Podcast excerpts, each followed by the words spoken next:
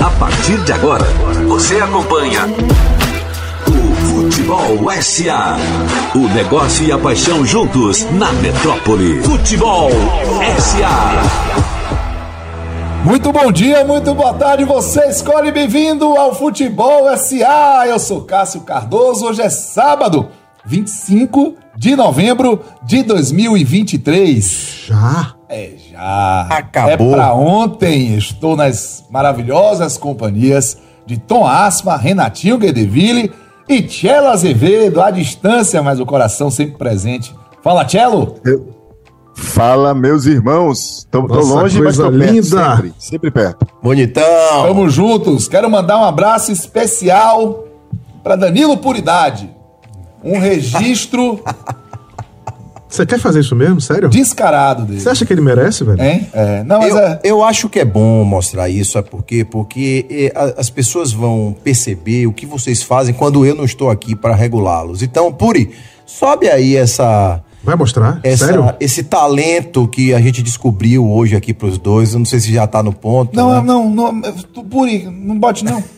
Viu? Não é legal assim. A camisa com a seleção que eu tô usando, inclusive, deu uma encolhida, velho. Foi um negócio dramático. Ó, um abraço pra você que tá na 101.3 FM. Um abraço pra você que tá no portal Metro 1 do YouTube. É, tá bom, Puridade. Daqui a pouco você coloca. O vídeo. É, um abraço pro Flávio de Deus, que tá aqui com a gente no YouTube. Anderson Santos. Flávio. Bom dia, família. Aqui no Rio tá cheio de elefante perdido pelas ruas, caíram de suas árvores, não sabem voltar pra casa. Ó, você tá provocando. Eu quero um ambiente de paz, por gentileza. Ah, agora que eu Você entendi. entendeu, né? Que- Eu ainda demorei Seu de Anderson processar. Santos só mora no nosso coração, mas não more nas tapas, né? Dos nossos queridíssimos amigos botafoguenses.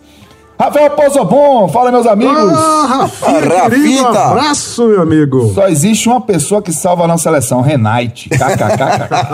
Aníbal Sampaio Neto, bom dia. Calibrado com um copo de caninha 51. Aliás, precisamos falar desse resultado fenomenal, inesperado e, acima de tudo, inexplicável de ontem. E emocionante. E- E, e que fantástico. bom, meu irmão. E eu quero agradecer aqui também, mais um agradecimento, seu Tomássimo. Mande. Bruno Fossar.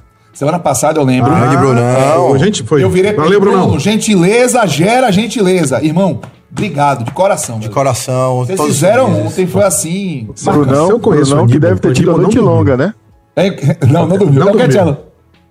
Brunão teve a noite longa. Boa noite. A minha já foi, que dirá dele. Brunão, tamo junto. Tamo junto mesmo. Obrigado. Você é o cara. E, pá, a gente tava precisando, velho. Era isso, ou- enfim. Obrigado. Tom Asma, você quer dizer que seu Aníbal não tá. Se eu conheço meu brother Aníbal, ele não dormiu. E muito, tem muita gente que eu conheço que não deve ter dormido também. Um abraço pro Pimentel TV, para Ivaldo Gomes também, pro Igor Verin Dunham. Ô, grandigão, gente boa, da melhor Boa qualidade. tarde, vê a seleção agora só quando convocarem Cauli. KKK, abraço a todos. Inclusive, Paulinho Tavares mandou uma mensagem aqui dizendo que o número do dia tem que ser 5. Cinco, ou 51, né? Tá todo mundo empolgado, eu não sei porquê, que empolgação é essa, gente? Vocês nunca viram um 5x1 do Bahia no Corinthians, não? Assim, fora de casa, não, né? Bora, Cacito, Não. toca, toca lá. Se não tiver falando só de campo e bola, Tom Asma! Hoje nós vamos falar, Mas antes do número do dia, sim, Renatinho tem dois abraços importantes pra dar. Por Tenho. Estávamos no Salvador Shopping um dia desse ali, tomando café. Quinta-feira, quinta de noite. Quinta-feira. E aí um ouvinte nosso chamado Iônio, um abraço pra ele, falou que é ouvinte nosso, sempre nos acompanha aqui no Futebol SA.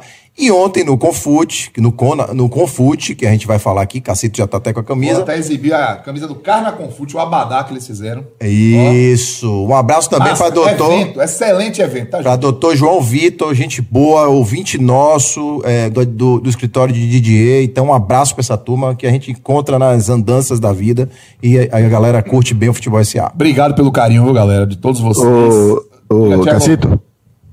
Diga, Gelo.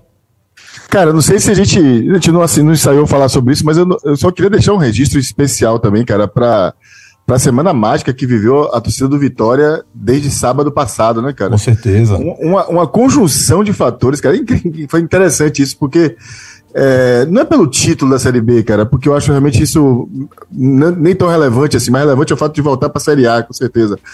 Cara, as os acontecimentos em, em série, cara, foram muito bacanas pra torcida do Vitória, né? O jogo do sábado, com, com aquele gol já aos 53 do segundo tempo, que, que confirma né, a- o acesso, né? O gol de pênalti, ou seja, parou todo mundo para ver o pênalti, né? Aí no- na terça-feira tem o jogo do, do Guarani com o Criciúma, mais uma comemoração. Chega no sábado passado agora o jogo contra o esporte, que teve a feliz coincidência de permitir ao clube receber o troféu em casa, com a sua torcida presente no estádio, né? Uma festa que a torcida nunca havia visto, eh, visto na vida, né? Então a Vitória ainda foi e venceu o jogo e culminou no domingo com o Léo Santana e Ivete Sangalo na barra. Meu amigo, foi uma semana Porra, daquela. Belo registro. Tchelo. Certíssimo. E a gente deu os parabéns, inclusive, no, no Sim, programa sim, sim. passado pro- pra torcida do Vitória. Grandes amigos nossos, né? A nossa sociedade aqui é composta por dois grandes times, amigos. É então, aqui a gente tem que abraçar. Somos rivais, terminou o jogo, todo mundo tomando e cerveja e é um abraço. maravilhoso isso, é maravilhoso você sentir o lado bom do futebol aqui perto da gente. pô. A rua tomada de torcedores, a festa, carnaval antecipado. É aquela coisa, o bom do futebol. É pra isso que a gente vive futebol. É pra ver momentos assim. Então, isso aí. A festa foi justíssima, merecido. Deve continuar até o ano que vem, porque a sua vitória. Hoje joga contra o Chapecoense, tem que se preocupar com nada. Toasma, Mande. Hoje nós vamos. Aí a gente começa esse clima gostoso de celebração, torcedor do Vitória feliz, torcedor do Bahia feliz, torcedores ao longo do Brasil, menos do Corinthians felizes. E, E, você aí, quer me perguntar do número do dia? então, vamos falar de seleção brasileira. Isso. Aí, antes de a gente falar de seleção brasileira, a gente tem que mudar um semblante um pouquinho, né? Pra aparecer. Passar o, o drama e lhe perguntar. Diga. É porque também a- o semblante traz profundidade. Número do dia, Antoasma. Você quer saber o quê? Só, só o número do dia? É, depois eu vou perguntar se tem a ver com o tema. É porque você fala e depois eu pergunto. Tá. Esse ensaio, né? É, exato. Nunca acontece? Não. Essa é inédita, pega ele de Se surpresa. liga, hein, Diego? Cadê, Diegão? Daqui a pouco ele chega aí. É o número do dia, vá. Número do dia, Diego. Se liga, hein? 43 milhões 613 mil e 400. Peste. Caramba, hein? 43 milhões 613 mil 400. Vamos ver quem vai acertar o número do dia. Tem a ver com o tema? Sim. Lembrou o Silvio Santos, lembra? Sim. Lembra Silvio Santos? É, é, é. Com. Sim, com... Tem também o que mais do dia? A enquete do dia. A enquete do dia, seu. Renatinho Gadeville. Tem a ver com o tema, tá, gente? que já está lá no nosso Twitter. A gente fica querendo saber de você. Entre lá para dar uma conferida. Quais. E aí, quem que julga, né? Vocês é que vão julgar. Qual o maior problema da seleção brasileira? Hum. Técnico? Geração de jogadores? Gestão da CBF? Distanciamento do torcedor? Quem, quem que vocês acham Tem que E, liderando? não? Quem que vocês acham que está liderando? Todas as alternativas. Não, porque seria mais É, fácil seria essa, mais né? fácil. Tá. Não, não. a- Eu, eu diria que a gestão da CBF resume todas. 84% a gestão da CBF liderando a Sério, enquete velho? já na largada, meu amigo. Já fui em cima. Tá. Já Vou fui em cima. de tapa hoje. Ó, vamos lá, né? A gente falou, começou o programa até sacrificando a transição de Edgar Júnior, mas é, agora vamos falar sério. Seleção brasileira entrou em campo para enfrentar a Argentina no Maracanã, cara. Seleção a maior campeã do mundo contra a atual campeã do mundo. Né? A rivalidade. Desculpa. Já tá rindo, né? Você tá eu tô rindo? rindo porque você- falou a seleção brasileira entrou em campo. Eu lembrei da escalação. Me perdoe. eu tô lembrando Sacanagem. de quem foi que entrou. humor. Caramba, eu tô é, lembrando de quem foi que entrou em campo. A seleção. Perdoe, Desculpe, velho. Pra jogar contra a seleção campeã Não, com isso. que, que homem é esse, velho? A seleção brasileira entrou em campo com a escalação ruim para enfrentar a Deixa eu seleção falar, da deixa posso falar? Fale. A seleção brasileira entrou em campo com Emerson Royal, Gabriel Magalhães, Joeliton, Carlos Augusto, Gabriel Jesus e Rafinha. Pode continuar. Eu vi um meme, inclusive, dizendo que a- a- o jogo foi tão bagunçado com o negócio na arquibancada que teve um torcedor que entrou em campo e jogou na seleção brasileira pelo lado esquerdo. Foi o Carlos Augusto. É, né? O cara se infiltrou lá na hora, que nem aqueles vídeos antigos do cara que entra não em foi dos campo. mais assombrados, mas aí tipo, a seleção brasileira é, né, é campo e bola. Vamos lá. Brasil e Argentina, antes de todo esse drama da escalação ser o principal, a gente teve que lidar com uma outra questão, né? A nossa aparente incapacidade de fazer um, um clássico desse porte aqui no Brasil. Há dois anos a questão da Anvisa não teve nada a ver com a organização, né? Aí é- é- são outros 500.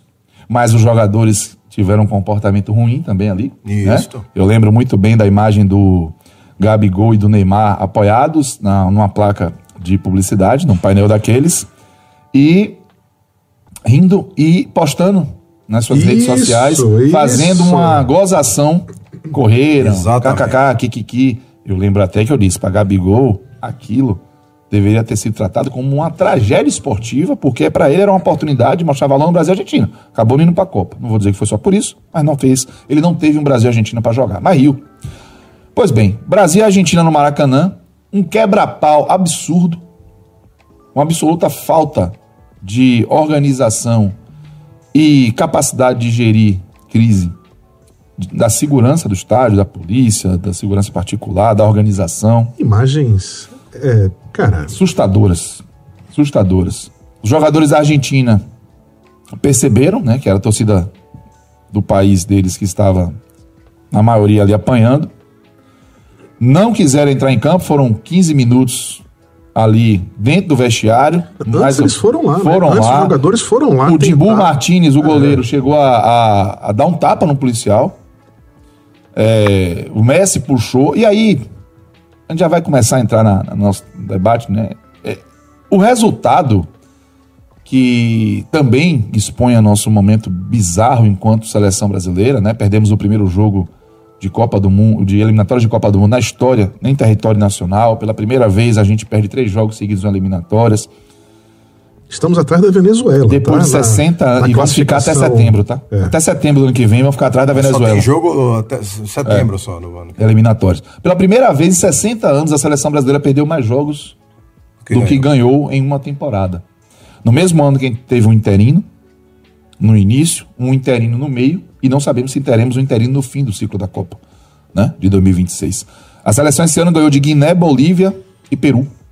Grandes adversários. Foram os adversários, mas perdeu de Senegal, perdeu de Marrocos, perdeu do Uruguai, perdeu da Colômbia, perdeu da Argentina, empatou com a Venezuela. Perdeu a Copa América para a Argentina, foi eliminada na Copa pela Croácia, eliminado no Sub-20 para Israel. É bom, é bom lembrar Com essas 3x0 do coisas. Nós- Sub-17 ontem nas quartas de final do Argentina, Mundial. Perdeu na quinta para a Argentina. Seleção feminina eliminada na primeira rodada da Copa do Mundo. Então a gente está falando de um. Primeira con- fase, né? Primeira fase, é. Então estamos falando de um conjunto, é um open bar de problemas, né? Não é uma derrota específica para a seleção da Argentina. É, não. É, A mu- de- é muito mais É do que muito isso. mais. A derrota parece que foi assim, ó. Sabe o que tava faltando? O arremate. Até porque era o último jogo, a despedida da temporada. Parece que foi assim pra dizer assim, ó, agora amarguem aí todo esse A cereja do bolo, a cereja, do bolo. É porque foi aquela vergonha exposta no mundo todo, a nossa incapacidade de organizar um evento, a nossa hostilidade, a nossa pancadaria, a vergonha do comportamento dos jogadores da seleção. Eu vi o Gabriel Jesus rindo e fazendo dois, como se fosse sinal de duas vezes, em relação ao Brasil e Argentina de ter dificuldade para começar, quando ele devia estar preocupado com o que estava acontecendo. Eu acho que esse ponto precisa ir para a mesa, a nossa dificuldade de educar os personagens do futebol para o que realmente importa. O cara tava rindo, velho, achando engraçado daquilo. O Messi foi cobrar o Rodrigo depois. É. Uma seleção pilhada que levou três cartões amarelos no primeiro tempo, fez 16 faltas contra uma Argentina que não veio jogar. Porque Messi não entrou em campo, né? Não. Messi não pegou na Foi a bola. Argentina Messi- preguiçosa. A Argentina anulada, preguiçosa, sem bola, exatamente. inclusive. A gente até divergiu um pouco Foi, exatamente. na- no nosso grupo. E que não fez uma finalização no primeiro tempo. O Brasil não deu um chute a gol, que eu lembre, assim. Uma, uma Não, finalização. Primeiro Uma tempo teve a finalização do Martinelli que o zagueiro tirou em cima da linha, o Uma Romero. falta de Rafinha, né? E o Romero tirou uma bola em cima da linha do Martinelli, depois o Martinelli perdeu um gol na, na, na frente do, do Martinez. No duro, sabe o que é pior? A, a- sensação de que o jogo não era tão relevante para muita gente como deveria ser. Né? A gente não viu uma mobilização tão grande de um Brasil e Argentina no território nacional, a seleção da Argentina campeã do mundo. Uma seleção brasileira, Cacito, que está há um ano sem um técnico titular. E que a gente não Eu não sabe. estou nem discutindo se você gosta ou não de Diniz, essa é outra discussão. O fato é que você tem o principal produto da prateleira de seleções do país pentacampeão do mundo, que está há um ano sem um técnico titular, seja ele quem for. O Tite avisou no dia 22 de fevereiro É, do ano. de 2022 que após a Copa do Mundo do Catar, Não ele ficaria. não ficaria na seleção brasileira. Estou falando de fevereiro do ano passado. O presidente da CBF já era o mesmo, era o Baiano Edinaldo Rodrigues. Ou seja, não, não houve um problema de troca de comando para você adiar né, a, a- a organização da escolha do novo nome. E a gente ainda percebe, por tabela, essa relação estranha do Ancelotti com a proposta da seleção brasileira. É como se eu dissesse para alguém, eu tô namorando com você, mas a pessoa não sabe. E não é só a seleção principal, de novo, nós estamos falando da principal, da sub-17, da sub-20 e da feminina. Sim. É um É conjunto de fracassos que explica que algo muito grave em termos de estrutura, de governança, de estratégia está acontecendo. É, não que- é um problema esportivo, Não, não. apenas esportivo. Você tá até respondendo um pouco longe de ser né? isso. É, é. Porque é isso, porque não é, não, não, tá, não é esportivo. É porque quando você percebe o que está acontecendo com o comando técnico da seleção principal e você traz, né, é, essa, vamos dizer assim, essa, esses outros eventos, resultados catastróficos, né, em competições periféricas, né, por mais que o Mundial Feminino seja importantíssimo, mas ainda não tem o peso que tem. A gente já discutiu isso aqui, o futebol masculino, a gente torce para que tenha. É, essa questão do Ancelotti, ela expõe de maneira didática, eu diria, a forma como a seleção brasileira está sendo tratada, cuidada e conduzida. Tchela Azevedo, O descaso, não é? Hein? O descaso, Descaso? com que o produto seleção brasileira está sendo tratado. e velho, eu sou, vou pedir, eh, tem muita gente que por conta do distanciamento, disse, ah, não ligo tanto para a seleção, mas eu vou dizer, eu sou um pachecão em relação à seleção brasileira. Eu sou total. Eu gosto. Eu Você vê hoje, você vim vê hoje com a camisa, camisa da seleção. Há um ano eu estava acordando feliz que o Brasil tinha dado 2 a 0 na Sérvia, eu estava no estádio lá em Doha, com aquele golaço de Richarlison que eu estava sonhando de ter visto no estádio. E o meu meu pachequismo em altíssima rotação. Tchelo, vamos começar esse jogo aí de debate com você. O que é que você percebe desse momento da seleção brasileira? E vamos lá, o que é que pode salvar a seleção? Já que é o tema do nosso card, salve a seleção que estão fazendo com a amarelinha. Cara, assim, é importante que a gente sempre faça um, um histórico da relação da, da, da torcida brasileira com a seleção brasileira, né? De fato, esse é um processo que vem se deteriorando ao longo do tempo, mas ele não é, é, um fato apenas desse momento histórico, né? A torcida brasileira, ao longo da, de- desse último século, diria, dos últimos dois séculos, em diversos momentos teve uma relação de estranhamento com a seleção brasileira. É, mas basicamente se, se relacionava isso muito a bairrismo, né? Aí tem vários episódios, né? Inclusive aqui na Bahia teve um que a gente pode lembrar muito. Aí não, não apenas a bairrismo, mas também a clubismo, né? Que foi a questão de Charles na Copa de 89, né? Onde a torcida baiana toda ficou contra a seleção brasileira, né? Esse, episódios como esse aconteceram também no Rio Grande do Sul, nos anos 70. É, tem um episódio famoso né, da convocação de Julinho Botelho né, para jogar um amistoso antes da Copa de 58, que ele sofreu, segundo consta, a maior, va- maior vaia da história do Maracanã, que Garrincha tinha ficado no banco naquele jogo para ele. Né, e ele faz uma atuação tão épica que ele é aplaudido de pé ao final da partida. Então, essa relação ela, ela, ela, vem, ela tem diversos episódios ao longo da história que tornaram ela. É, que a colocaram num processo de deterioração longo, né? Mas eu diria que de 2002, pelo menos para mim especificamente, né? 2002 não, mas 2006 para cá, isso se acentuou de uma maneira muito importante, né? É, nesse momento específico, Cássio, eu, eu traria uma, um- uma questão que talvez passe pela, pela, pela escalação que trou- trouxe, né? Quando você fala em seleção, pela própria etimologia do que significa seleção, se imagina escolher os melhores, né, cara? Estarão em campo ali os melhores. E talvez passe por aí por que, o torcedor brasileiro é tão rigoroso com a seleção, né? Que ele acha realmente que vai estar em campo os craques, né? Os jogadores que vão fazer um espetáculo para nós, né? E o que a gente tem visto nos últimos tempos não tá bem longe disso, né? Nessa última, nesse último jogo da Argentina, cara, é, é sempre não dá para ficar falando de um e outro, cara, mas tinha jogadores em campo ali que eu tenho dúvida se, se alguém gostaria de ver no seu clube, quanto mais na seleção brasileira, né? Era um time realmente muito sofrível, né? E, e o resultado é, ao longo desses últimos dois anos, ou, ou a partir do momento que acaba a Copa do Mundo para cá, é de um ano literalmente jogado no lixo, né? Quando você olha para a seleção que acabou o jogo da Argentina, ou o trabalho do Diniz, não digo nem apenas o trabalho do, do Diniz, porque eu acho ele um bom técnico, né? Mas assim, ao final disso tudo, o que, que se aproveita, cara? Depois de um ano desse trabalho, o que, que se aproveita? Nada.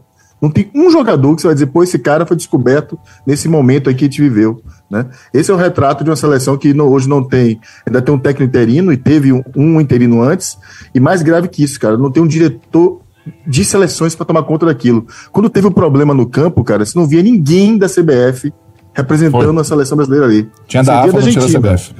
Você via da Argentina, mas da seleção brasileira você não via. É, eu, eu, eu queria começar um pouco minha fala nessa mensagem aqui.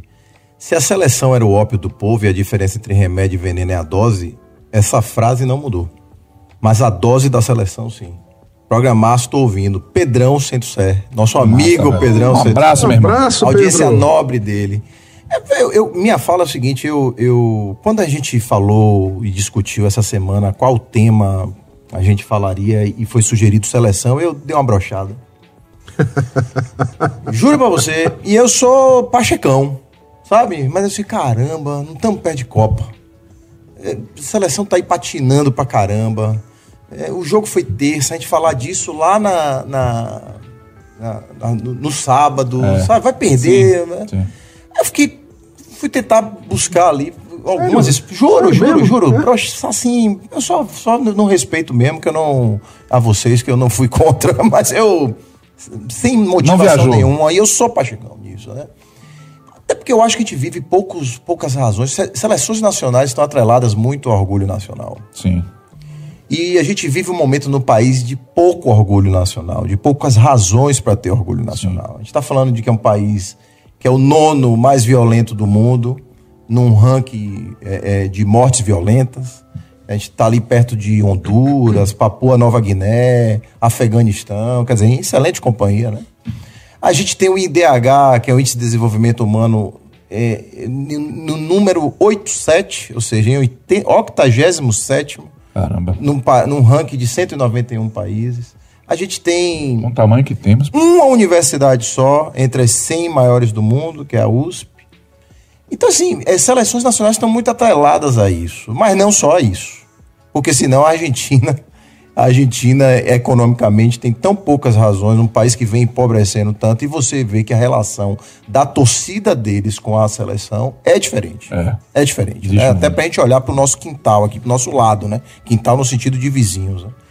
É, e eu acho que, na verdade, nos últimos anos, a gente precisa tomar cuidado para que um recorte atual não mascare um sentimento e, e, e module um sentimento de uma é, de um pacote só. O que, é que eu estou dizendo? Quando o Tite começa e assume a seleção e a gente vê algumas partidas boas, a gente fez programa sobre isso, dizendo: caramba, a seleção está ganhando tração, É. as pessoas estão voltando a assistir, fomos empolgados para a Copa de 2018, assim, ó, essa é uma. Podemos chegar lá. E só para complementar aí o que você está falando, os certo, errado, bom, ruim, os três jogos que a seleção fez aqui no Brasil foram jogos absolutamente lotados, com um Exatamente. nível de, de, de, de presença. Tá falando agora- agora atual, em exatamente. 2023, né? Em Belém, em Cuiabá, se não me engano, e agora no Rio, três sold outs, né? É, exatamente. Então É. dizer que a seleção, que o torcedor brasileiro se desinteressou pela seleção, não, Ei, Não, não, não, é o não caso. me parece que ainda seja o caso. é um ainda. produto nobre pra gente e pro mundo todo, né? Agora, há uma parcela, sim, de pessoas que se interessa cada vez menos. O desinteresse pela seleção e pelo Isso. futebol de uma maneira geral Sim. é crescente no Brasil. Não, e, e, e por seleções, isso é um movimento, inclusive, mundial. Por quê? Porque o clubismo tem. Lembre-se, vivemos uma época que foi das seleções.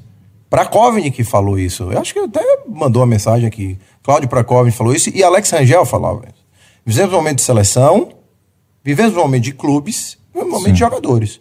Então, assim, cada vez mais o clubismo está em alta. Clubismo todos nós. As nossas relações com os clubes nossos Sim. estão sendo cada vez mais Uma identidade de. de, de pertencimento, aqui, Pertencimento. do tipo, e, e se você não tem uma unidade nacional do, do ponto de vista, mo- motivos para você ter um orgulho da sua soberania, você vai ficando perto do seu clã. Qual é o seu clã? Seu clube. É isso aí. Esse é que é o problema. E isso não é só de Brasil. Mas tem uma coisa aí fundamental, Tinho, que você traz. É, o Brasil é um país onde, de fato, poucas coisas deram certo. é, ao, ao ponto de serem referências mundiais de qualidade. Nós temos poucas, temos algumas, mas temos poucas coisas. O futebol era uma dessas coisas. E ao longo do tempo, a gente fala muito né, de que a gente tem uma geração ruim de jogadores, nós tivemos uma geração pior de dirigentes. Ah, não. Porque se você olha para trás o que aconteceu com as pessoas que comandavam o futebol brasileiro, em particular os últimos presidentes da CBF, que é a dona do produto seleção brasileira, há um processo sim de desqualificação desse produto e essa desqualificação tem afastado o torcedor na, na identificação dele com essa seleção. Assim, há, há uma você fala, cara, isso aqui era o que eu tinha, né? Eu tinha, eu tenho tão poucas coisas para me agarrar em termos de orgulho do que eu sou como país. Essa era uma das coisas que eu tinha como orgulho. E eu acho que a partir de 2006, 2006 é uma seleção muito simbólica no rompimento quadrado mágico. na- da relação da seleção com o torcedor. Tem um, e Cello traz uma coisa aqui também muito importante, isso não é de agora. A gente vai falar da atual CBF, né, de Adinaldo, tá- tudo isso tá, tá na mesa, mas eu queria ler aqui rapidamente um texto, abre aspas, para dizer o seguinte: Dirigentes que mandam em nosso futebol parecem habitar outro planeta, incapazes de reconhecer o valor de quem se dispõe a enfrentar a fila e pegar senha, sonhando resgatar em fração de um minuto o vínculo perdido com estrelas tão distantes. Esse texto era do jornalista Breiler Pires, cujo título é. A Seleção que Despreza a Sua Gente, publicado no El País, sabe de quando? 29 de maio de 2018. Então a gente não está falando de uma coisa que aconteceu esse ano. A gente não está falando de uma coisa que pertence à gestão de Edinaldo Rodrigues. Não. Claro. a gestão de Edinaldo pode ter potencializado muitas questões por erros, e enfim. né? Essa é outra discussão que a gente vai ter aqui. Mas não estamos falando de um problema que aconteceu. Não é pontual. Não é pontual. É, ele é muito maior do que isso. Há algo de errado acontecendo já há muito tempo. É, e engraçado que você fala disso, né? De uma seleção que não liga pra sua gente e de alguma forma foi representado é no Brasil e Argentina. do texto, cara. né? E, é- e foi representado no Brasil e Argentina. Os jogadores da Argentina, eles se engajaram com o que estava acontecendo. Foram até lá, tomaram uma decisão, criaram um problema. Você acha que a reação a problemas de violência no estádio tende a ser mais eficiente com quem se preocupa e vai lá, ou com- quando os jogadores fazem isso, ou quando os jogadores ficam olhando e depois fazem uma postagem na rede social? Eles representaram esse texto de Breila Pires de 2018, foi representado agora em novembro de 2023. isso. É, um absurdo. com a percepção da torcida de que aqueles jogadores, como o Cello falou, eles não apenas não nos representam como o que existe de melhor do ponto de vista esportivo. É a sensação de que esses caras não estão nem aí. Eles não representam Eles não se importam. a nossa realidade. A nossa, a nossa identidade, Nossa como, identidade. como país. Eles não nos representam apenas como futebol. Eles não nos representam como país, como sentimento. A gente não se vê naquele grupo porque aquele grupo não dá a mínima, né? E, e eu, quero, mínima. eu quero até falar, Tom, um pouco dessa, da consequência, né? Desse, dessa desvalorização de produto, mas só para não perder o fio do que vocês estão falando, a, a tendência é isso piorar, tá? Por que, que a tendência é isso piorar? Os jogadores, eles estão saindo para os centros mais Sim, poderosos do cada futebol, vez cada vez mais cedo. novos. Sim. Eles estão passando Os laços estão diminuindo. Estão diminuindo. Carlos Augusto, eu vou pegar o exemplo de quem estava lá. O Alisson teve um pouco no Inter. O Carlos Augusto, você não lembra de Inter no Corinthians? O Emerson Royal foi da ponte do, São, do Atlético Mineiro. Alguém lembra? Nem esse tipo de vínculo do cara que vê o jogador que cresceu e apareceu no seu clube virar um jogador de seleção, virar um jogador internacional jogando na Europa, nos grandes centros, e por isso ter também esse approach à seleção brasileira, nem isso tende a contribuir mais. Porque os jogadores eles vão sair do Brasil com 15, 16, 17 anos, vão brotar, muitas vezes aparecer publicamente, vamos dizer assim, para o futebol brasileiro, a partir seu- das suas performances. Porque eu não estou falando só de Hendrick, Vitor Roque, que a gente conhece. Estou falando de jogadores que vão e a gente não sabe quem são. Exatamente. E de repente aparece lá, "Ó, esse cara é brasileiro, velho. Ah, é, brasileiro é. E essa identidade, Ó, ela vai ser consolidada do jogador com o Brasil como? Se até a vida dele, a partir dos 15, 16 anos, for uma vida em outro Posso país. te dar um número? Segundo o Datafolha, em 2006, 51% dos entrevistados tinham grande interesse na Copa, na Copa de 2006. Sim. E 10% nenhum interesse. Interesse na Copa é um interesse na seleção, né? Sim, é uma sim. correlação direta. Em 2022, 51% tinham nenhum interesse na Copa Caramba. e 22% tinham grande interesse. Então, veja como essa curva inverte. Num período de 15, 16 anos, as muito pessoas grave. passam a ter cada vez menos interesse, né? Por isso. A quantidade de amigos que eu tenho que me dizem, cara, eu não dou a mínima pra ser. Ah, mas na hora, torce. Ah, a gente tá com um ok, aqui, ó. aqui. Cello. Cello É. tem sérias críticas à seleção. Fala aí, Cello. Fala, né? Não, assim, eu não tenho realmente nenhum tipo de afetividade pela seleção brasileira já há algum tempo, né? Eu falo isso às vezes brincando, mas é de fato como eu sinto, entendeu, cara? Assim, eu não tenho nenhum interesse pelo jogo. Porque eu acho que essa desconexão que Cacito trouxe, e Tom também, cara, ela é parte culpa, sim, da CBF, cara, quando deslocou. Não é nem tanto o problema, Cacito, do fato do jogador estar lá fora, tá? que ele podia estar lá fora, mas demonstrar para a torcida brasileira, cara, uma relação de preocupação, de interesse, de vontade, cara, que, eu não, que a gente não enxerga, entendeu, cara, deles. Então, a CBF começou há muitos anos, não é apenas essa gestão atual, mas também nessa gestão atual, a levar a seleção para jogar fora do Brasil o tempo inteiro. Ficou, virou motivo de piada de jogar na Inglaterra, nos Estados Unidos, muito mais do que jogar no Brasil. Vai jogar em casa, em Wembley. Exatamente. Né? Vamos jogar em casa, Wembley. É, ele já falou isso. É.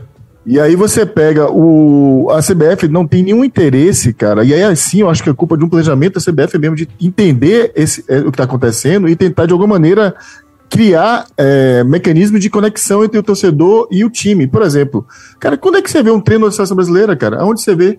Quem, quem assiste? Que torcedor brasileiro pode ir? A última vez que tentaram fazer lá em Teresópolis, quase que deu, deu uma tragédia, entendeu? Porque os caras não estão nem preparados para isso não se interessam por isso, né?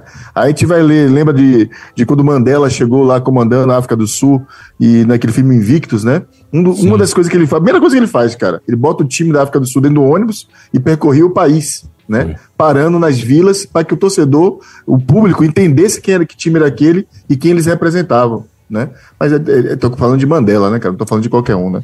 Então fica difícil. Vai é. os Museques, né? Lá da, da África do Sul. Dá uma passadinha aí no... É, eu vou dar uma passadinha aqui no, no YouTube, também vou dar uma passadinha na galera que tá respondendo no Twitter, Renatinho. Boa. Porque o futebol da Boteia, por exemplo, falou assim: apesar dos problemas que iniciou o trabalho de início, eu penso que há um problema geracional. Mais velhos em declínio e os novatos ainda verdes. Fora o hiato de jogadores fora de série pós-Neymar. O Lula Bonfim, braço para ele, grande Lula Bonfim. No momento, o maior problema é a falta de tempo de treino para se adaptar a um tipo de jogo completamente diferente. Eles estão acabando se apegando muito à seleção principal, né, Tom? E aí acaba dando essa, essa camada subsequente de análise. É, os jogadores são acostumados com um tipo de treino diferente, e isso mostra que a escolha por Diniz não foi bem feita, mesmo pensando que a transição adapta para um jogo é, funcional. Não funcional? Eu, eu acho é. que o buraco é, É. o buraco é, mais É. em cima. Ele botou aqui, mas temos outros problemas de curto prazo. Jovens de muita qualidade, mas ainda passa o processo de maturação, enfim. É, o Lula Bonfim participando aqui com a gente. O Ítalo Renan tá falando aqui, a gestão acaba só não afetando a geração de jogadores. Se for olhar para todos os últimos presidentes da CBF, ou foram retirados da Confederação por Corrupção, isso. ou simplesmente foram inaptos na função. Vídeo atual e o atual coronel. E o tal coronel. Então, veja, é, é, nunca é uma coisa só. É isso. Então a gente já vai para 24 anos sem ganhar um título que era o mesmo recorte de tempo de 70 a 94. E foi o maior, tá? Da Essa história. camisa- Desde é, que tem Copa é do Mundo. Essa camisa, essa, camisa aqui. Mostra a 2002. camisa aqui, Puri. Essa É, camisa é de, 2000, aberta. é de Isso, isso 2002. aí. É isso 2002, é do Penta. É, desde que a Copa do Mundo foi estabelecida, o tempo que o Brasil vai ficar sem ganhar a Copa do Mundo até 2026 é o maior da história. É isso. junto com de 30, 30 a 58. É isso. Hein? Isso. 30 a 58 é 30, maior. 58, depois exatamente. Exatamente. A Então- diferença é que de 30 a 58 a gente teve dois, dois Copas sem acontecer, né? É, 42 pra galera da Segunda Guerra Mundial, exatamente. É outra coisa, a gente tinha jogadores referências. Não quero nem falar da geração de Pelé, mas a gente, um- uma seleção que já teve Zico, Sócrates, Júnior, Éder, Romário, Bebeto, Mauro Silva, que estava no evento ontem lá com a gente no, no Confute. Rivaldo. É, Rivaldo. Romário. Ro- Aliás. Ronaldinho Fenômeno. Quer dizer, é, e hoje a gente tem Neymar que é amado e odiado. E às vezes mais odiado, a depender do momento que ele está vivendo. Ele tá, tem- nutre mais ódio do que admiração. Então você também não tem referências hoje. E você também tem uma CBF que teve presidentes arrolados em casos de corrupção. Ricardo Teixeira, Zé Maria Marim, é, é, Marco Polo Del Nero. Então, é, convocações questionáveis. Isso. Convocações Você questionáveis. coloca, você coloca em xeque ali quais são os critérios. Termo simples, é um termo suave. gentileza. É, é, é. Com a gentileza, Você futebol. colocar SA. ma- em xeque de uma maneira tão natural o critério se é técnico para se convocar, né? É uma coisa assustadora. E, assim, a vacância também, o corpo diretivo da CBF, no que diz respeito à seleção brasileira, é Edinaldo e, e o pessoal do futebol direto. Você não tem uma diretoria, você não tem. Então, assim, é, existem uma série de questões, se a gente for. A cada camada de análise, quanto mais próximo a gente vai chegando, mais detalhes a gente vai percebendo. Mas o que a Cacito. gente também quer falar aqui, ô Tchelo. Não, só, só queria lembrar um- uma questão que no começo a gente falou aí sobre que ah, o jogo Brasil-Argentina, cara, que é uma coisa, eu não posso deixar passar esse ponto. Porque uma das alegações que a CBF deu é de que era comum, é comum em jogos de eliminatório de Copa do Mundo não haver separação de torcida no estádio. Cara, isso é, é, e é verdade, tá? Não tô dizendo que isso é, É mentira, verdade, mas isso é verdade. não, não entender o que significava esse jogo, cara. É exatamente a expressão do, do que a gente estava falando, da desconexão com a realidade, A realidade. do brasileiro. Cara, a gente estava vendo o Brasil e Argentina no Brasil, no Maracanã, a Argentina ser campeã do mundo. É óbvio que era um jogo diferente, cara. Era muito diferente do que foi a final da Copa América, que não teve nem público. Mas se fosse aquela Copa América, que o Brasil não deu a menor importância para aquilo, mas para a Argentina deu muita importância, inclusive é o título que resgata o time, né? E os caras olharam para esse jogo brasileiro e acharam que seria um jogo comum. Que podia botar brasileiro e argentino junto. Um jogo que acontece um três semanas depois de uma final de. Libertadores entre o Brasil. Um jogo um Perfeito. time Isso. brasileiro e um time E não argentino com problema de violência. com um pouquinho de Tchelo? sensibilidade. Todo, todo um contexto que diz assim, cara, vai, vai com calma, tem cuidado, porque o, o momento, o- Sim, o ambiente sim. não tá E legal. me desculpe, nem, Tá legal. não, não que na Argentina seja um mar de rosas, não. Uma fina flor de tratamento, não é isso, não. Mas convenhamos, você fazer as coisas no Brasil tá cada vez mais difícil.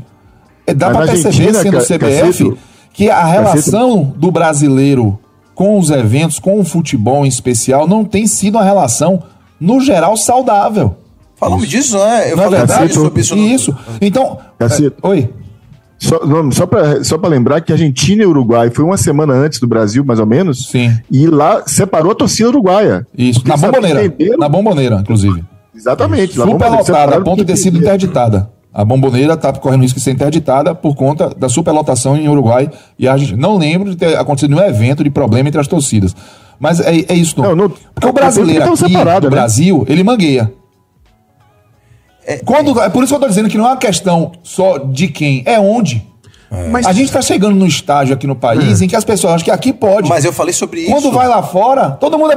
Na Copa tava um do lado do outro. É, eu falei sobre Valia isso. título mundial, ninguém tava brigando, não, irmão. É, Exatamente. A gente, pronto, Copa América aqui que teve no Brasil há pouco tempo, eu, eu tava na Fonte Nova, Argentina e Colômbia.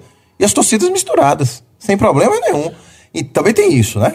Então, aí tem que ver quem é o integrante do negócio. Eu falei sobre isso até no Twitter essa semana. Pô, a gente teve fã que morreu no, no show de Taylor Swift. Duas, dois. No show. Um no show. Outro na praia de Copacabana com Foi esfaqueado, 23 facadas. fa- 23 facadas. Tava dormindo, É. acordou, tomou 23 facadas e o cara tava voltando É, pra rodar. aí a, a torcida do. Uma, uma facção de uma organizada do Flu vai dar um bote na torcida do Boca na praia, atacando os caras. Quer dizer, velho, esse jogo já tá perdido há muito tempo. É, Na verdade, é, é esse, na- o que acontece é a ponta do iceberg que a gente vai enxergando e que choca todo mundo. Como choca os episódios de violência que acontecem no país aqui, que a gente vez ou outra fala que essa panela tá fervendo e nada é feito, pô, porque tudo vira cara de paisagem aqui. Vato. Mas só para tirar o foco da seleção, porque o programa de hoje é sobre seleção, mas a seleção ela está dentro de um contexto Sim, né, sim. em que a desvalorização da seleção ia brasileira como produto, ela é talvez a cereja do bolo da incapacidade da CBF de entender a importância de qualificar o produto futebol brasileiro. A gente está falando de uma entidade que hoje maltrata estádio, gramado, calendário, arbitragem, direito de, de- de transmissão internacional. Deixa eu contar uma história rapidinho aqui para vocês. Ah, todo mundo tá lembrado aqui do jogo Curitiba e Cruzeiro. Sim. Sim. Aquela pancadaria absurda que aconteceu Agora, né? há pouco No- tempo. na Vila duas, Capanema. três semanas. Eu Isso. tava, isso foi num sábado de tarde. Juro que eu vou contar aqui pra você, é verdade. Aquele sábado de tarde, aquela coisa depois do almoço, dormindo. Acho que o jogo foi quatro horas, se não me engano. foi. Aí tamo lá, eu no quarto assistindo o jogo, Cris, Cris meio que sonolenta, dormindo assim. Aí ela abriu o olho, assim, olhou a, olhou a imagem na TV, virou assim pra mim e falou: Que jogo é esse? Você tá assistindo jogo de Série B? Nesse estádio? Aí caiu a ficha e falei, cara, está acontecendo um jogo de Série A entre Cruzeiro e Curitiba, num estádio, naquelas condições físicas. Vocês prest... es- esqueça a pancadaria. Sim, sim, sim. Esqueça. Sim. Vocês viram Vimos. as, as condições físicas daquele estádio? Vimos. Vocês viram a- o túnel de entrada para os jogadores? Vocês viram a parede como estava descartada? Você viu a arquiban... o estado da arquibancada? Como é que uma entidade pega um jogo que está na primeira prateleira do seu portfólio de produtos, que é um jogo de Série A, e bota esse jogo numa infraestrutura física absolutamente incompatível. Eu não estou nem discutindo questão de segurança. É incompatível com, com a, a qualidade de um produto do Brasileirão Série A. Cara, nós perdemos completamente a capacidade, nós, o Brasil e a CBF, de entender a importância que isso tem como produto. E quando você desqualifica o produto, você desestrutura e você uma empobrece todo o quê, velho? Toda uma cadeia. Ou toda uma o cadeia. ecossistema. Deixa eu falar uma coisa de vocês. Ontem eu tava na. A gente participou aconteceu com o FUT, né? Um congresso de futebol né, nacional aqui, com FUT, né, com FUT Nordeste, mas veio gente do Brasil todo, aqui em Salvador. Se você parar para observar a quantidade de gente que trabalha, que vive no ecossistema do futebol, que sua bastante, tem ideia boa, se dedica diariamente a incrementar a experiência, o jogo, a relação dos clubes com seus torcedores, tecnologia, novas ideias. Tudo isso é empobrecido a partir do momento que a seleção brasileira, que a CBF, empobrece também, desvaloriza o seu produto, desvaloriza o futebol brasileiro. A gente está falando disso, eu estou falando de uma Série B que teve uma bola azul. Foi. Vai acabar, graças a Deus, a Série B vai acabar hoje. Porque é um absurdo. Eu vou dizer pra vocês. Eu, passei, eu alertei desde Guarani e Havaí, a primeira rodada. Essa bola não pode ser. Eu falei com o presidente da, Federação, da Confederação Brasileira de Futebol, através de uma entrevista na Rádio Sociedade. Tem que mudar. Não podia ter deixado aquilo foi no primeiro turno. Muda. Você não botou um VAR no intervalo de um, de um turno pro outro? Na Série B aconteceu isso há dois anos. VAR teve só no segundo turno. Você não pode mudar a cor da bola? Falar com a, com a fornecedora? Aquela bola não tem condição de você. Vai pegar, eu desafio, pega os melhores momentos que fica no GE. Dos jogos da Série B. E me diga se você consegue entender os lances sem pegar replay. Vá, eu desafio. Pega o Heriberto Rilse de noite, pega a Ilha do Retiro de noite, pega o Alfredo Jacone de noite, pega o Barradão, que eu no estádio não conseguia ver os lances às vezes. Ainda tem isso, né? Em estádios com aquele nível de iluminação, de infraestrutura. É isso, cara. E aí o cara bota a bola, é como se tivesse assim, ó, Tom, não ligo. Mas é isso, eu não, me importo. ligo, eu não me importo. Eu não estou preocupado com a qualidade Pelo do meu de Deus, produto. Cara, e sabe o que é, que é impressionante nisso? É que em 2022 a, a CBF faturou 1,07 bilhão de reais. 1 bilhão e 70 milhões Bom de reais foi o faturamento bruto da CBF. Dessa grana, Hum. 57%, 570 milhões de reais, vieram de patrocínios.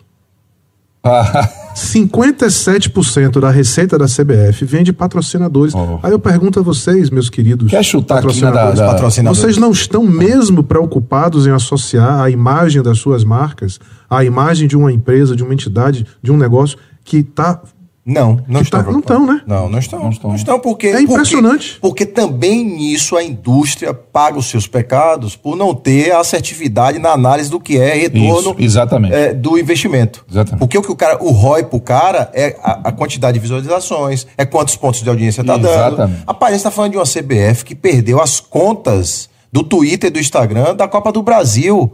As contas oficiais para a agência. Porque quem fazia a gestão era uma outra agência. Ela perde. Ela perde as contas oficiais da Copa do Brasil. Então você imagine, ela não era detentora disso. Quem, foi, quem fez foi uma agência e, por falta de formalização, a agência leva esses perfis Que oficiais. absurdo, Tá né, vendo velho? essa loucura isso. displicência Que- generalizada? Que incompetência. Talvez essa displicência generalizada ela acabe provocando esse, esse comodismo de quem tá liderando. Ah, eu tenho os patrocínios mesmo, patrocínio assim, ah, quantos mil views você tem aí, seguidores? Às vezes você tá até com, né? Não sabe nem se, se foi orgânico. Tem um X, ah, ok, eu vou botar Y aqui. Vai ter jogo da seleção, ah, vai passar na TV aberta, Globo, tá não sei qual audiência, eu vou botar aqui.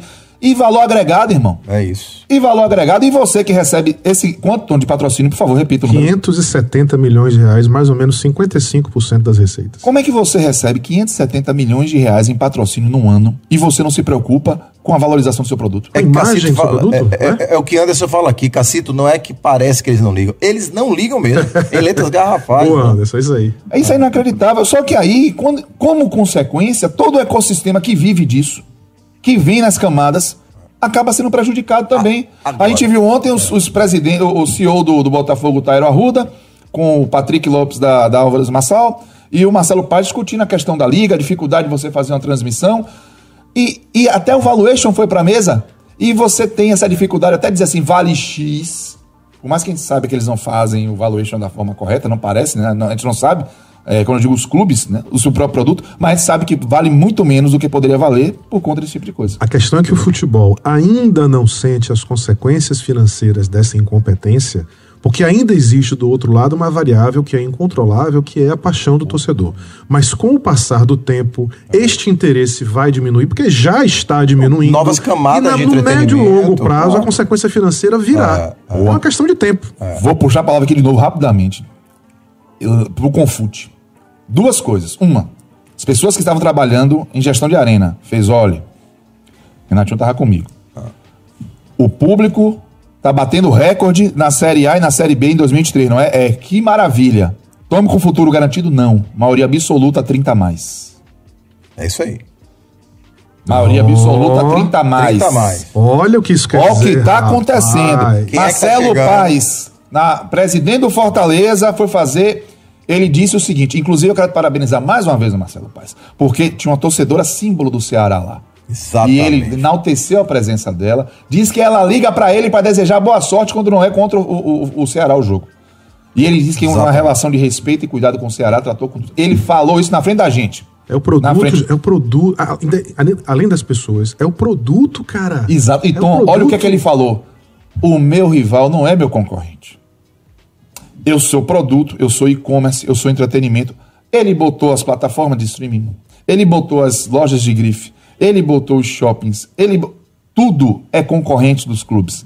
Porque você tem aí uma divisão de atenção. Você precisa reter. Ele falou que o filho dele, que ele usou muito na, na palestra, apaixonado pelo Fortaleza, evidentemente, Isso. é apaixonado pela NBA. Ele falou: imagine um filho de um presidente de clube que entende o produto futebol, que gosta do Fortaleza, ele é muito apaixonado pela NBA, sabe tudo da NBA. Será que a gente vai conseguir reter essa geração? Será que o futebol vai, sustentar? Eu tô lhe afirmando hoje, não vai, porque as cenas que a gente viu no jogo de Brasil e Argentina, Foram aquelas mães tirando os filhos, chorando, cara, aquilo é, aquilo é além da questão pessoal, aquilo a questão humana nem, nem discute. É que, é, agora. Agora, o que aquelas crianças, qual é a relação, gente, que essa nova geração vai querer de presenciar aquele tipo de coisa num ambiente hostil? isso aí. Os estádios brasileiros são ambientes hostis, não apenas no Brasil e Argentina. Pergunta, Cello, quantas vezes nós já discutimos aqui, Cello, como as torcidas visitantes são tratadas? Isso é produto, gente. Vezes. Essa hostilidade não é só contra, contra uma, uma, um Argentina, não. Ela é contra nós mesmos. Exatamente. Nós nos transformamos num povo hostil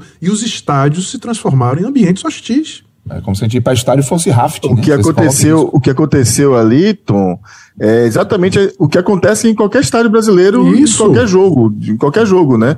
Ah, e aí o, o padrão de comportamento desde os agentes públicos, e aí pode se incluir, inclusive a Polícia Militar do Rio de Janeiro também, que batia nas pessoas e não se preocupava. Tem uma cena, cara, que pra mim foi a mais terrível, cara, que a torcida vai caminhando toda, correndo da, da polícia ali, que tá batendo, claro que tem gente ali que tá enfrentando a polícia, que merecia, precisava ser contida, mas a imensa maioria não, e foi sendo apertada no canto, cara, as pessoas começaram a pular, né, Foi. Iam pulando ali aquele alambrado, eu falei, meu Deus do céu, ninguém tá enxergando o que tá acontecendo, mas aquilo ali é exatamente o que a gente vê em diversos estados pelo Brasil, maltratar o torcedor adversário, como foi tratar o torcedor argentino aqui no Brasil, é uma, é uma, não é uma coincidência que tenha acontecido ali naquele dia, cara. É um, é um modelo de tratamento que a gente, infelizmente, estimula. Estimula, inclusive, as torcidas estimulam isso, tratar mal o adversário, os clubes estimulam isso, e, e a CBF fecha os olhos para isso. Quando permite que se cobre 200 reais de ingresso, quando permite que o cara não possa levar eh, bandeira, não possa levar bumbo, ter que sentar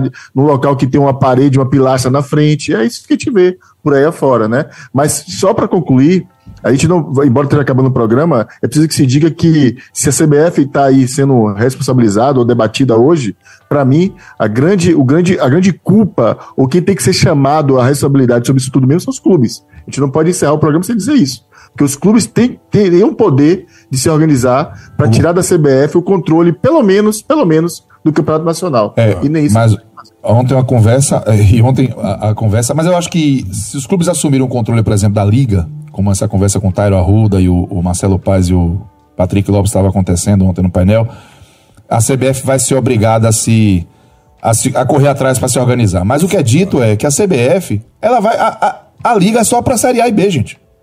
Copa do Brasil, É com ela. Copa do Nordeste, Série Campeonato C, Série C, Série Série D. D, tudo vai continuar A com base, a CBF. os campeonatos de base, a base, de base, né? Tudo. de base, né? Sub-15, 17, brasileiro, Isso, as do Brasil. seleções, né? Aí- e as Continua- seleções, portfólio de seleções, seleção brasileira ainda é o maior produto, o maior produto de exportação do futebol brasileiro não é o Campeonato Brasileiro, não são os clubes brasileiros, é a seleção brasileira. Perfeito, Cassio. É. Mas não é mesmo, nem de longe. Nem de longe. Nem de longe. Agora eu quero falar também o seguinte: é, é, a gente está falando das questões estruturais e motivados também por um coco que a gente tomou do- da Argentina e resultados ruins. Eu quero lembrar também que resultados ruins em início de ciclo de Copa do Mundo não querem dizer muita coisa. Não, nunca não. Porque em 94 a gente Ó, Crise? Teve crise? Precisou Romário chegar no último jogo e resolver contra Isso. o Uruguai.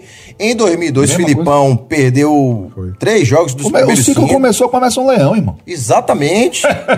Saiu O do Brasil classifica, Leão. o Brasil classifica em 2002, Renatinho, no último jogo contra a Venezuela com gol de Luizão. exatamente, Se exatamente. Estou enganado em São Luís ou em Belém, eu tô na Então, dúvida. assim, a gente, como a gente também já viu sobras na seleção no, no- na, na eliminatória e chegar na Copa, não, não, não mostrar pra É, quem veio. Mas aí, tio, você tá certo. Mas, Mas aí tá eu falando- acho que a gente tá falando da- das questões estruturais. Isso. porque- mas isso não pode ser. a Copa não pode balizar isso, entendeu, velho? É, esse é o problema. Como não pode balizar também se o, O trabalho fracasso. é o fracasso. O que não. aconteceu com o Tite, É por a exemplo. mesma coisa, exatamente, que Tite perdeu, só lembrando, seis jogos em 81 disputados. Nós já perdemos cinco em seis.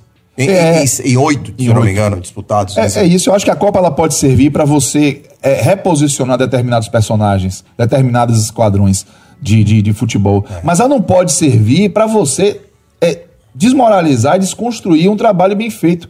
E aí, e não pode também servir para você valorizar, além do que deve, um trabalho mal feito. E isso acaba acontecendo. Veja, tirar o foco do resultado, né? É isso. Cara, eu vou, vou voltar, lembra? Tô sendo chato, mas eu quero voltar a dizer. O Brasil entrou em campo na terça-feira, no Maracanã lotado, jogando contra a atual seleção campeã do mundo, tendo que do outro lado nós temos um jogador que é um. O sete, oito vezes eleito o melhor jogador do mundo, talvez oito. certa para muitos o maior jogador da nossa geração de Oito todos, né? vezes, é. Oito vezes. E o Brasil entrou em campo com Emerson Royal, Gabriel Magalhães, Joelinton, Carlos Augusto, Gabriel Jesus e Rafinha. Então, assim, veja, a gente mas precisa veja. também tratar as coisas com Mas, seriedade, veja, velho, mas a gente né? também precisa tratar o que é transição. E momento Contra de experimentar. Não, mas veja, vamos lá. Mas momento de, de experimentar e de renovações de ciclo vai precisar fazer. Porque, veja. Porra, tio. Não, mas veja, veja, veja. O que, é que a gente está questionando aqui é critério ou, ou convocações questionáveis? Você acha que isso é uma convocação questionável? Porque se a gente está nessa de convocação questionável, nenhum técnico é, é honesto. Né? Diniz não é, Tite não é, Parreira não era, Filipão não era, porque todos eles tiveram convocações questionáveis. Então a gente não pode também sentenciar que esses caras Não, não, eu vão acho- evoluir ali. é, Nesse nível, é, é, velho. eu acho. Sério, nesse nível? Não, mas veja bem, vamos lá. a gente Jogando já- contra a seleção campeã do mundo. mas, mas veja, é uma renovação de ciclo. Lembra, a gente divergiu na, na- semana disso. Carlos. A gente É, divergiu na é, semana Com disso. as carências aí. É, então, claro, eu acho também. São caras, inclusive, que eu- alguns desses eu nunca ouvi falar. Mas, veja, a gente está começando, recomeçando o ciclo. Então, talvez aí ele precise. É, é, o Vladimir colocou uma coisa aqui. É O muito, Vladimir, colo- é muito descaso o Vladimir colocou uma brasileira. coisa aqui correta no nosso no canal do YouTube. Vladimir Costa, um abraço, meu irmão. Grande Vladimir. É, teoria da janela quebrada. Entrar nessa pegada. É, a teoria da janela quebrada, rapidamente para quem não, não lembra, é um estudo que foi feito nas ruas dos Estados Unidos. Colocou um carro inteirinho, bonitão, numa rua e largou lá por muito tempo. O carro continuou assim. Com- colocou o mesmo carro depois de um tempo com uma broca numa das janelas. O carro foi depredado rapidamente. E aí se é, estabeleceu ali uma, uma teoria de que as pessoas tendem a né, avançar em cima daquilo que se mostra mais frágil, que se mostra desgastado, que se mostra é, é, é, já em, em caminho de, de deterioração. É, talvez a gente esteja vivendo isso e a gente começa a perceber nos detalhes ali, na escalação, e, e ter a sensação de que realmente está tudo errado. E veja, eu tenho a sensação, vá. É, eu tenho. Talvez eu não, não fique me apegando só numa escalação, outra não. E me chama a atenção. O Leonel Messi, depois do, do jogo do Brasil, ele coloca o seguinte: é, um grande vitória, ficou na história, ainda que fique marcada pela repressão aos argentinos mais uma vez no Brasil. Isso não pode ser tolerado, é uma loucura que tem que terminar. Para 450 e 93 milhões de seguidores, Lionel Messi postou isso. É depois de jogar no Brasil pela primeira vez como campeão do mundo. Messi, hein? Hum, tá envolvido aí também, não é? É teoria da não? conspiração. É, Messi deve estar. é culpa da imprensa. Messi está falando isso. Então, assim, bom, é, a gente vai precisar ter- discutir depois o que é que pode ser feito no horizonte. Mas hoje a sensação que eu tenho é que a casa está bagunçadíssima. É, t- total. E que a gente está pegando o nosso produto, Tom, como você bem É colocou. um anal sem rumo. Tá largando, Sem tá indo na beira. Só não pode fazer que nem disseram uma vez, né? Nosso time estava à beira do precipício, mas fez a coisa certa. Deu, Mas Deu pode passo. piorar, hein? Pode, pode- mas pode piorar, hein, irmãos? Pode. Ah, sim, sim. sim. Sempre pode. E eu vou dizer, e, e- e não, não, é porque tem um fato que isso que espanta todos nós, cara, que não tá sob nossa, nosso controle, eu falo nosso controle do, do- da direção do CBF, nós torcida. O Ancelotti pode dizer não daqui a pouco, né? Renovar com o Real Madrid. imagina pronto, vou lhe dizer já é já é uma vergonha. Pra tá mim, me acontecendo? incomoda muito mais você ter Diniz como interino e trabalhando com du- duas cabeças ali, Fluminense, um conflito de interesse, Ele deixando... treinou o Fluminense São Paulo no dia seguinte, que é Brasil e pronto, Argentina. e outra coisa, é, me- me- Tom? é questionável ele é, ser chamado para isso e eu também, pô, é, é questionável ele aceitar. Saudade de Murici Ramalho, que foi chamado lá pra, pra ser técnico Enquanto- da enquanto seleção técnico do brasileira. Fluminense. Enquanto o técnico Fluminense disse não. É um Né? absurdo você lembrando colocar o maior patrimônio do futebol brasileiro, que é a seleção brasileira, à disposição da agenda de qualquer pessoa. Claro. Perfeito. Isso é inadmissível, Não, rapaz. não. É um absurdo. É um absurdo, é um absurdo, Tom, mas o que eu tava trazendo, cara, é que é o seguinte, é, eu- não tem nada assinado ainda. E, e simplesmente a gente pode passar de um ano e meio com o interino É. esperando o Ancelotti, e os rumores existem hoje que ele pode renovar com o Real Madrid. Meu amigo. Então você imagine que vexame vai ser isso, cara. Cello, em se tratando de Brasil, até o passado é incerto. Ali. Vamos correr, viu? 12,57. Seleção é um, foi um fracasso, mas o número do dia é um sucesso absoluto. Ninguém Quantas- acertou. Não, o número do dia ninguém acertou. Ó, eu acho que sim, eu passei aqui, hein? Cássio Cardoso, Cássio Cardoso. Pós-verdade, era da pós-verdade, até o passado é Cássio incerto. Cardoso, você. Hora da você. pós-verdade. Ah, Flávio de Deus. Ó, Flávio de Deus acertou, professor Tom. Flávio. Foi? Diego, não? Não, não apareceu não. Te largou aí. Tava dormindo. Comemorando. Vá. Comemorando. Passou a noite em claro. É, claro. 43 milhões 613 mil 400 reais foi o quê? A arrecadação das bilheterias dos três jogos da seleção brasileira aqui em território nacional contra Bolívia, Venezuela e Argentina. O- a fonte é o site lance.com. Vocês terem uma ideia, isso dá um ticket médio de aproximadamente 270 reais, o que significa quase cinco vezes mais do que o ticket médio do Brasileirão da Série A.